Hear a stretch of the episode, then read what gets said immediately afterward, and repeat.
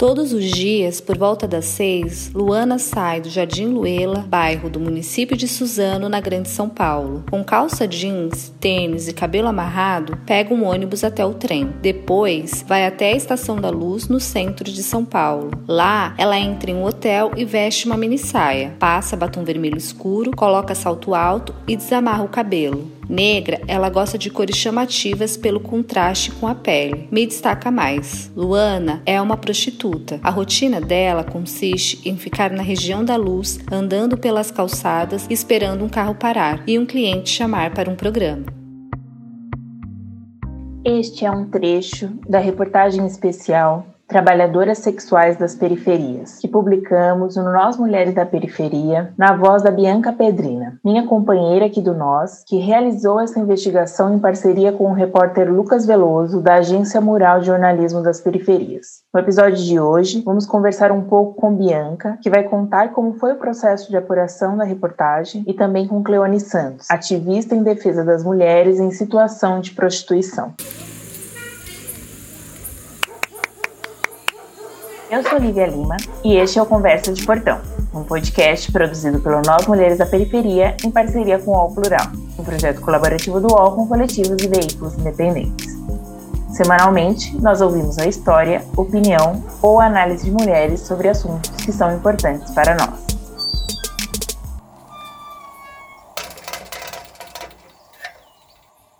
Então, Lívia, a reportagem, né, a apuração, encontrar essas fontes, é, a gente levou cerca de três meses para conseguir encontrar, né, essas entrevistadas, pela dificuldade mesmo de mulheres dispostas a, a dar entrevista sobre esse tema, né, pelo fato de serem mulheres que ainda enfrentam preconceito, né, que ainda enfrentam o estigma da profissão. Então, a gente encontrou esse desafio aí de conseguir encontrar fontes disponíveis a falar. Nesse sentido, a gente negociou com elas, né, que nós preservaremos, né, a identidade delas, né, na, na reportagem que a gente fez, que entrou no site do Nós, em parceria com o Mural, a gente teve que modificar os nomes, né? A gente ganhou a confiança dela e ela indicou uma outra pessoa, uma pessoa conhecida, e assim a gente foi conseguindo mais personagens, mais fontes para essa pauta. Essa que falou agora é a Bianca Pedrina de novo, uma dos jornalistas do nosso time no Nós Mulheres da Periferia. Todas nós acompanhamos suas dificuldades na produção e realização dessa reportagem. Falar em prostituição é um grande tabu no Brasil. Há ainda muito preconceito e estigma em volta desta profissão, que muitos afirmam ser uma das mais antigas do mundo. Como a Bianca alertou, é muito importante preservarmos a identidade das mulheres com quem conversamos. Por isso, não vamos escutar nesse episódio os depoimentos delas, mas a Bianca vai contar alguma das histórias delas para nós, a partir dos nomes modificados. Quando a gente marcou a entrevista com a Vanessa, a gente ficou duas horas conversando com ela. É uma história de vida bastante sofrida, né? Ela enfrentou vários desafios até chegar ao contexto que ela vive hoje, né? Que é essa trabalhadora do sexo. Ela desde a infância passou por muitos abusos, era uma menina que era muito reprimida em casa, e ela encontrou o refúgio dela depois que ela começou a namorar com uma pessoa que era traficante, né? E essa pessoa acabou levando ela também para esse mundo, né? Ela acabou sendo presa na Fundação Casa. Nessa época ela tinha entre 14 e 15 anos. Ela ficou um mês presa. Aí ela saiu, ela conseguiu liberdade, mas continuou vendendo droga. Mas ela viu que estava muito perigoso, que é aquela vida, ela poderia ser presa novamente. Foi quando uma amiga dela que já se prostituía convidou ela para uma boate. E a partir dali ela começou a fazer programa. Hoje em dia ela tem filho, tem marido, é, tem uma família e eles não. Ela diz que dentro de casa ela não aborda muito essa questão da profissão dela, mas ele sabe, né? O companheiro dela sabe que ela trabalha com isso e é de onde ela tira o sustento dela. Ela diz que não é uma profissão fácil, mas que é de onde ela consegue tirar o sustento da família dela. Em 2010, o Brasil tinha um milhão e meio de pessoas, entre homens e mulheres, em situação de prostituição. Os dados da FUMEC, Fundação Mineira de Educação e Cultura, são os únicos disponíveis sobre esse segmento, o que mostra a dificuldade de avaliar a situação da categoria e a criação de políticas públicas. Na época, entre os motivos para a prostituição, 28% das mulheres estavam desempregadas e 55% necessitavam ganhar mais para ajudar no sustento da família. De todos os entrevistados, 59% eram chefes de família e sustentavam sozinhos os filhos, sendo que 45% não tinham o primeiro grau de estudos e 24% não concluíram o ensino médio. Não existe dados porque, como essas mulheres preferem não aparecer e o governo também não tem interesse nenhum no grupo e elas não querem é, se verem como profissionais do sexo, o resultado é esse. Até porque elas optam por ser chamadas como mulheres em situação de prostituição. Então, elas não querem aparecer ligada à prostituição de forma nenhuma. Então, até para a gente gente fazer um, um cadastro é muito difícil, porque elas relutam muito e a gente tem muito pouco a respeito. E é um grupo que até ontem né, vivia na invisibilidade total. São mulheres que têm uma dificuldade econômica muito grande, totalmente vulneráveis. E, e assim, no sistema capitalista, as pessoas não escolhem estar nessa situação de vulnerabilidade elas são empurradas para essa situação, né? E quando eu digo que são escolhidas, né, aí eu coloco que na sua grande maioria são mulheres negras. Aí você sabe que são realmente escolhidas para ser a subalterna, a vulnerável, né? E raramente encontra outra saída. Esta que você escutou agora é a Cleone Santos, fundadora e coordenadora da organização Mulheres da Luz, que presta apoio a prostitutas no centro de São Paulo há 20 anos. Cleone trabalhou como prostituta na mesma região em que atua por cerca de 18 anos. Antes disso, trabalhava na área de limpeza e foi sindicalista no bairro do Bom Retiro. Um dia, enquanto lia um jornal, um homem se aproximou e perguntou se ela fazia programas. Após algumas investidas e diante da necessidade, ela aceitou e entrou na prostituição, a fim de garantir a subsistência dos três filhos que criou sozinha. Ela deixou o trabalho quando conheceu a Pastoral da Mulher Marginalizada, da Igreja Católica, e junto com a freira Regina Célia Coradim, fundou em 2013 a organização Mulheres da Luz. Bem, a partir do momento que eu tive um dia na mesma situação que as, que as mulheres lá, quando eu saí da situação, eu optei por estar fazendo um trabalho com as mulheres e, assim, entrando nos pontos nevrálgicos mesmo, né? A questão da educação, saúde, habitação e o nosso maior foco, que é elevar a estima das mulheres. E a nossa nossa atuação é buscando, primeiro, a alfabetização de, das mulheres que,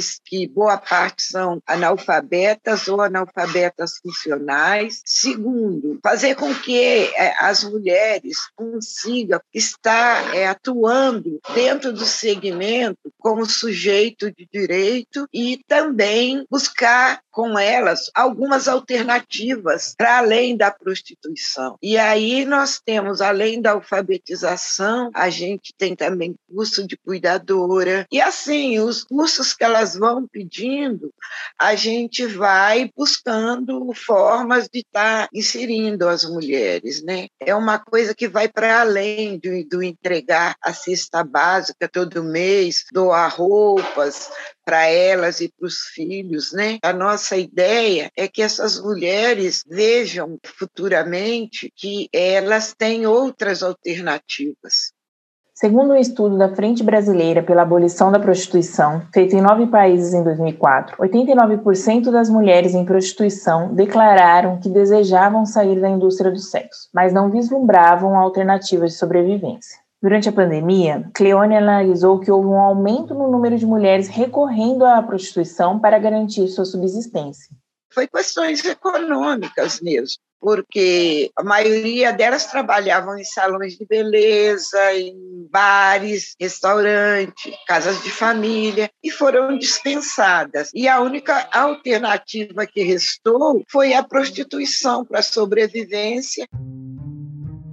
Na reportagem de Bianca, que está lá disponível no nosso site, muitas mulheres relataram os perigos e riscos de contaminação da Covid-19, que tiveram que enfrentar para se manterem trabalhando e garantindo seu sustento. Mas a Bianca também nos conta que, em muitos casos, ser prostituta pode ser uma escolha, ainda que envolta a condições de vulnerabilidade. A gente entrevistou trabalhadoras do sexo que foram, digamos assim, levadas para essa profissão, né, pelos níveis de vulnerabilidade que elas eram submetidas, né, ou sofriam um abuso dentro de casa, questões financeiras, psicológicas, mas que é uma profissão que se remunera melhor. Então, tem vários tipos de mulheres que encaram a profissão, né? É, não dá para colocar numa caixinha. Tem as mulheres que de fato não, não escolheram e tem as mulheres que, que optaram pelo fato de as remunerarem melhor, assim. Então, não existe um tipo, né?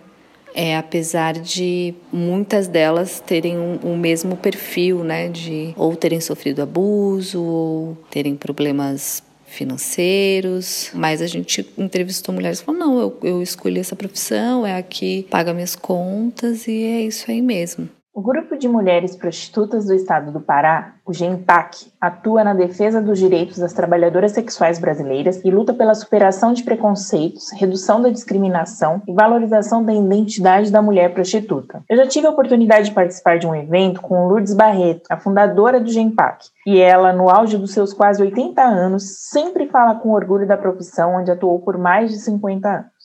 Eu lutei muito pela liberdade de expressão. E essa liberdade de expressão era poder falar da minha vida com alta determinação, com muita coragem e muita determinação. Então, me orgulho da minha profissão, não faço apologia. Preste atenção, sociedade. Eu digo que é o seguinte, a minha profissão me ensinou a lidar com os dois lados da, da sociedade. Então, você, quando você vive só um lado, você consegue ter algumas pessoas ainda preconceituosas, que discriminam as pessoas e tem um coração mau. Quando tu consegue lidar com esses dois lados da moeda, como eu, tive esse prazer, essa sensação, essa coragem, dizer que através da minha vagina, do meu corpo, jogar meu corpão, depois entrar na militância política com um corpo que eu pudesse dizer, esse corpo é meu, eu tenho o direito de fazer política, de ser, de dar prazer viver, de gozar a maternidade e de viver em sociedade.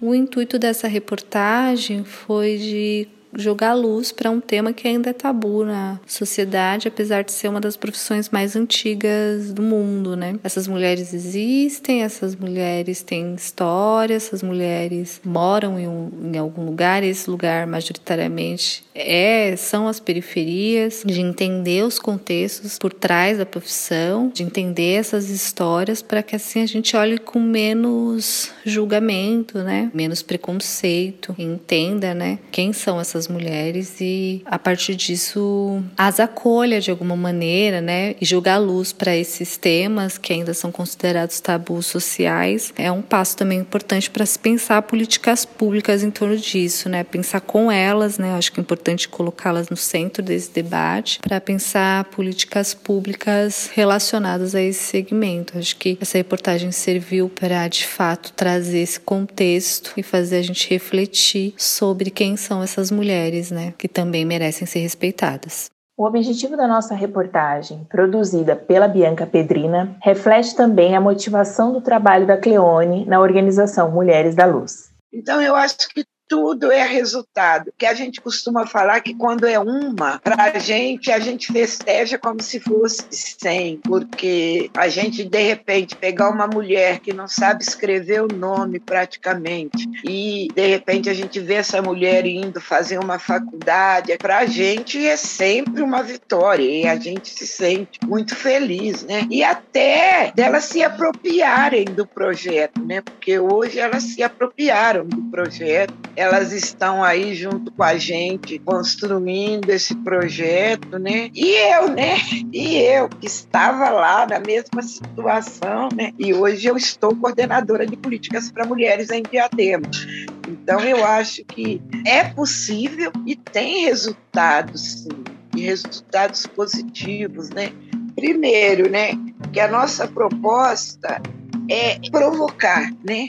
Provocar as mulheres. Segundo, que a nossa ideia não é ir lá e arrancar elas do ar sabe? A nossa ideia é mostrar para elas que existem outras opções e que se elas depois de verem essas outras opções achar que deve continuar, aí é um problema delas, sabe? Agora, o problema da sociedade é que aponta o dedo sem saber a história dessas mulheres e tenta esconder como se fosse um lixo para debaixo do tapete. E na verdade, o que as mulheres precisam é ser tratada como qualquer outra mulher, porque são mulheres que estão ali, mas estão ali buscando sustento e que não querem ficar ali. Então, a sociedade devia enxergar essas mulheres, ver que elas existem, que elas estão ali e a partir daí olhar com menos preconceito e tentar mesmo ver como qualquer outra mulher, que a partir do momento que as mulheres que estão lá na rua forem vistas como qualquer outra mulher, vai ser diferente. Vai ser diferente. O governo vai ser obrigado a ver que existe esse nicho aí que está ali invisível e a partir daí ter políticas públicas, aliás, fazer com que elas vejam que existem políticas públicas para não chegarem aonde chegou, porque a gente tem mulheres até com 80 anos lá na rua e que vive da prostituição. Então é, é, são coisas assim. Aí as pessoas perguntam: ah, mas não tem os benefícios aí que o governo oferece, né? Mas esses benefícios são tão pouco divulgados que não chega até elas. A estima fica tão baixa quando está lá na rua que não acredita que tem direito a esses benefícios. Então, é mostrar que essas políticas públicas existem e não existe só para as mulheres que não vivem da prostituição e nem só para as mulheres não negras, que, essas políticas existem para todas as mulheres e que é para todas usufruírem, para ver que tem, aliás, direitos, né? O Nós Mulheres da Periferia está com uma campanha de financiamento recorrente no Catarse. Apoie o jornalismo independente feito por mulheres. Apoie o nós. Acesse catarse.me barra Nós Mulheres da Periferia para nos apoiar. Conversa de Portão é um podcast produzido pelo Nós Mulheres da Periferia em parceria com o UOL Plural, um projeto colaborativo do UOL com coletivos e veículos independentes. Semanalmente, nós ouvimos a história, opinião ou análise de mulheres sobre assuntos que são importantes para nós. Eu sou Lívia Lima e apresentei e fiz o roteiro desse episódio. Ele foi produzido por Carol Moreno, trilha sonora e edição por Trilhará. Nesse episódio, utilizamos áudios do depoimento de Lourdes Barreto para a mostra Palavras Cruzadas Lugares de Fala Contemporâneos, do canal do YouTube do Sesc Vila Mariana. Hoje eu fico por aqui e até a nossa próxima conversa de portão.